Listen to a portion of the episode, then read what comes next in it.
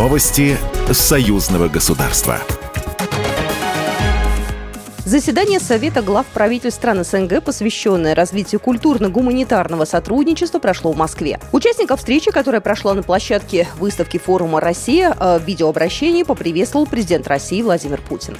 Думаю, вы согласитесь, что нам в наследство достался поистине уникальный цивилизационный сплав традиций и обычаев, языков и литературы – искусства и народного творчества. И наша задача максимально сохранить это общее многонациональное достояние и обогатить его новым содержанием.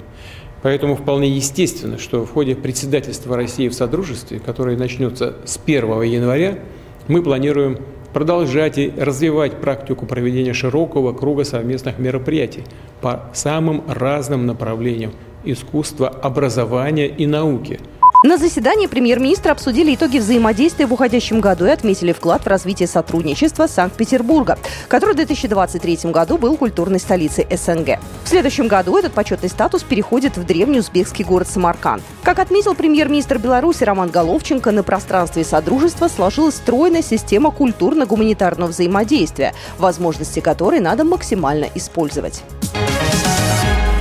В Музее Победы состоялось заседание Молодежной палаты при парламентском собрании Союза Беларуси России. В центре внимания итоги проделанной работы и проекты на будущий год, в том числе проведение фестиваля «Молодежь за союзное государство». Говорили о взаимодействии в научно-технической сфере. В следующем году запланирована конференция на предприятиях России и Беларуси. Алексей Приходько, заместитель председателя комиссии по вопросам работы молодежи и предпринимательству.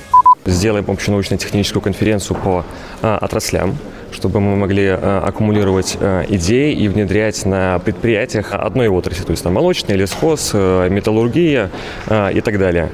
Делаем эти конференции, потом, то есть это будет чисто молодежная конференция для стимула что-то узнавать, что-то создавать, созидать. Отдельное направление – подготовка к юбилею 80-летия Победы в Великой Отечественной войне.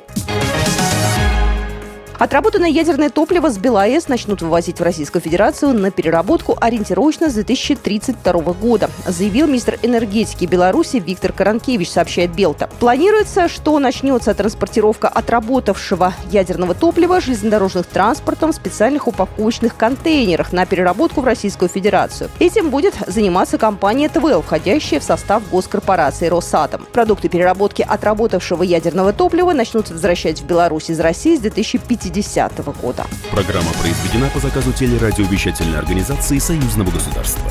Новости Союзного государства.